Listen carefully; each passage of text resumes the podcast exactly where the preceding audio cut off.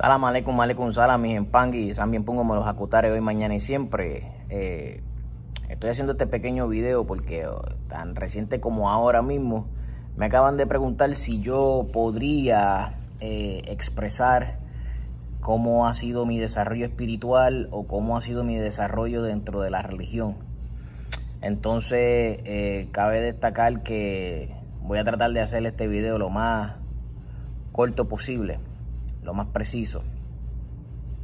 Eh, por lo menos en mi caso, de trascendencia de familia, yo tengo la certeza de que cuando era niño yo veía ciertas cosas en mi, en mi, en mi entorno de parte de mis abuelas. Entonces mis abuelas eran lo que le llaman en Puerto Rico eh, mucha gente le dicen espiritista, otras personas le dicen que trabajan la mesa blanca. Entonces estas señoras, eh, por lo menos de parte de, de, padres, eh, yo veía mucho a mis abuelas vestidas de blanco, que hacían sus obras, tenían muchas fuentes de agua, ese tipo de cosas. Y veía también esa mesa blanca con esa bóveda grande, esa fuente grande de agua. En el caso de mi abuela de parte de madre, la veía mucho que trabajaba con los santos, pero no los santos de los orichas, sino los santos de Iglesia Católica y otro tipo de, cosas que en la Iglesia Católica no se hacían, pero ella las hacía. Entonces, de ahí es que viene en mi país el dicho, ¿y tu abuela a dónde está? Y es porque, ¿y tu abuela a dónde está? Es porque así decían los negros. Eh, mi abuela no era blanca, mi abuela era trigueña, su nariz era así de grande, este, característica de los negros. Eh, mi bisabuela era negra de ojos azules. Eh, si usted nota mi nariz, si usted nota la forma de mis labios, es de negro también, aunque yo no sea negro, pero tenemos la línea.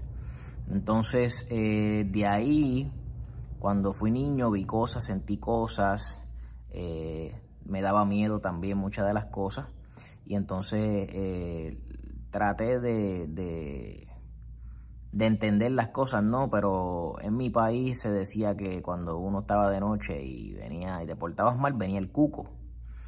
En inglés le dicen el boogeyman. Eh, eh, venía el cuco, ¿verdad? A, buscarte porque no te habías portado bien. Pero a veces yo veía sombras, a veces veía cosas caminando, a veces veía, recuerdo todavía que veía unas sombras en, una de las habitaciones de mi casa. Y, perdón, y nunca pensé que, fuera algo relacionado a esto, puesto que yo era un niño. Cuando eh, comienzo a trabajar en la, en la, rama del gobierno del Estado Libre Asociado de Puerto Rico, eh, resulta que empiezo a, a presentir cosas empiezo a tener sueños, empiezo a saber cosas que podían suceder, como identificar cuando yo como, como, como ese eh, miembro del gobierno entraba a lugares donde entendía que podría haber peligro y aprendí a identificar esas cosas. Ya luego de eso, eh, te estoy hablando de cuando yo tenía unos de 18 a 25 años. Después yo conozco a mi padrino, en el, en el, ustedes le pueden decir el pueblo o la ciudad de Miami o Miami, como bien se le conoce eh, en la, el estado de la Florida en los Estados Unidos. Eh, estado de la Florida de los Estados Unidos porque fue descubierto por un español, Juan Ponce de León, quien estaba buscando la fuente de la juventud. Ah, no fueron los americanos los que descubrieron esto, aparte de que ya esto estaba descubierto quizás lo encontraron, que es lo que nos han dicho bien con la historia. Y entonces ahí doy con mi padrino, voy buscando esas inquietudes, me hago mis consultas, me hago mis cosas. Estuve un año eh, en esa prueba de, poder caminar hacia, la, hacia lo que es el rayamiento, hacia lo que es la iniciación hice como hace todo el mundo hoy día con la tecnología. Busqué información con San Google, busqué información con San Yahoo, busqué información con el que usted no se imagina, busqué libros digitales, busqué lo que usted no se imagina, y busqué hasta debajo de las piedras. Y siempre que iba donde mi padrino, siempre me corregía muchas cosas porque los libros que hay por ahí, hoy por hoy, traen confusiones.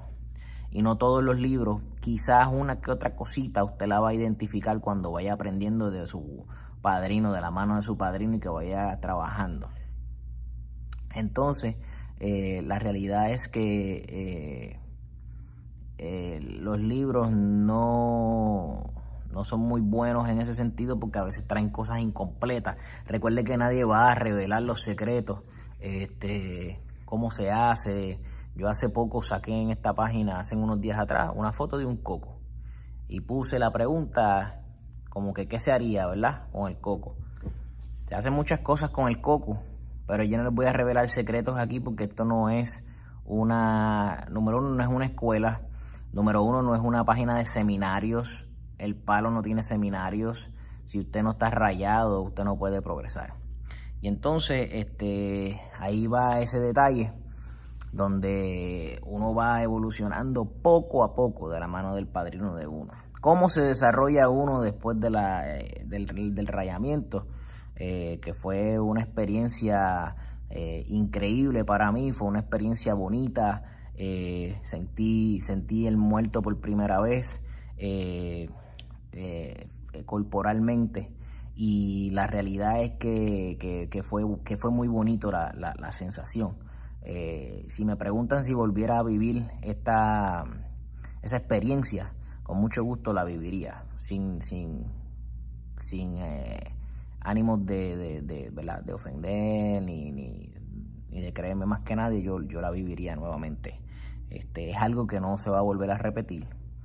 Cuando las cosas están bien hechas, usted va a sentir ese pacto. Y entonces, después de eso, pues viene lo que es la evolución. En el caso mío, uno se convierte en tata, eh, tata en ganga, entonces tiene sus fundamentos y tiene también, pues comienza a tener sus ahijados y comienza a tener lo que todo el mundo le llama el pueblo. Pero entonces cuando tú te rayas, antes de ese, de ese, de ese paso de ser tata, cuando tú te rayas, todo empieza a funcionar diferente, todo empieza a ir trabajando eh, eh, de la mano tuya con tus cosas espirituales y se empiezan a abrir los horizontes, se empiezan a abrir la audición, se, empieza a abrir la visión, se empieza a abrir la mente, todo lo que es sensorial se empieza a abrir. Y es bien, bien interesante que uno vaya viviéndose esas cosas, eh, porque miren, a veces sonará loco o sonará de broma, pero a veces yo me siento como el hombre araña. Y el hombre araña, si usted, antes de que se esté riendo de lo que estoy diciendo, el hombre araña, usted sabe que si lo ha visto, él de momento está en los lugares y mira hacia los lados y siente la presencia. So, básicamente es en esa parte que yo digo que me siento como el hombre araña porque a veces yo estoy en los lugares y siento los muertos, siento la mala energía, siento que cuando se acerca una persona, esa persona no se debería acercar más porque lo que trae no es bueno. Eh, entonces tu, tu cuerpo, tu, tu, tus ancestros, tu, tu espíritu o ese muerto que te acompaña, tú lo sientes que está ahí, que te dice, eh, esto no es. Y ese tipo de cosas es la que se va desarrollando con este, con este eh, caminar dentro de, dentro de esta bonita religión. Esta bonita religión que, que tiene un solo un Dios, que es el Dios de todo el mundo, es el creador, Dios todopoderoso, omnipotente. Mucha gente lo conoce como Jesucristo, Jehová, Yahvé, eh, Alá, en Zambi, en Zambia, eh, San Pungo, este, eh, Dios, eh, y así sucesivamente le van dando otro nombre, así como, como, como al diablo, que tiene varios, varios, varias denominaciones, que es lo que conocemos como la energía negativa. mi caminar por el palo sigue en desarrollo, yo no puedo decir que lo sé todo, así que este, sigue en desarrollo. Eh, cada vez se aprende más. Si me preguntas si sé mucho, te voy a decir que no, eh, eh, con mucho respeto, no sé mucho. Lo que sé es así, del palo. Eh, porque esto es un mundo grandísimo y tan grande como que las ramas del palo son diferentes y cada cual tiene un mundo diferente. como dice una canción, cada cabeza es un mundo, así que cada rama en el palo es un mundo. Y conocemos tres ramas, pero saber si, a ciencia cierta si había más ramas de, este tipo de religión, eso no lo vamos a saber, solamente los ancestros, aquellos que vivieron esos tiempos, lo saben. Eh, de más está decir que mis cosas espirituales van muy bien, eh, vamos evolucionando bien. Hay gente que tiene que evolucionar y hacerse santo, hay gente que tiene que evolucionar y tener su bóveda espiritual bien bacheche, hay otra gente que eh, tiene que evolucionar, hacerse misterio, hay otra gente que se hace IFA, todo depende de la evolución de cada persona, la evolución es individual, el aprendizaje es individual. Así que mis y yo espero que les haya gustado esta pequeña historia. Eh, Tata Juan Burgos, como siempre, mano con mano no cuanga y si cuanga se vire los mundos.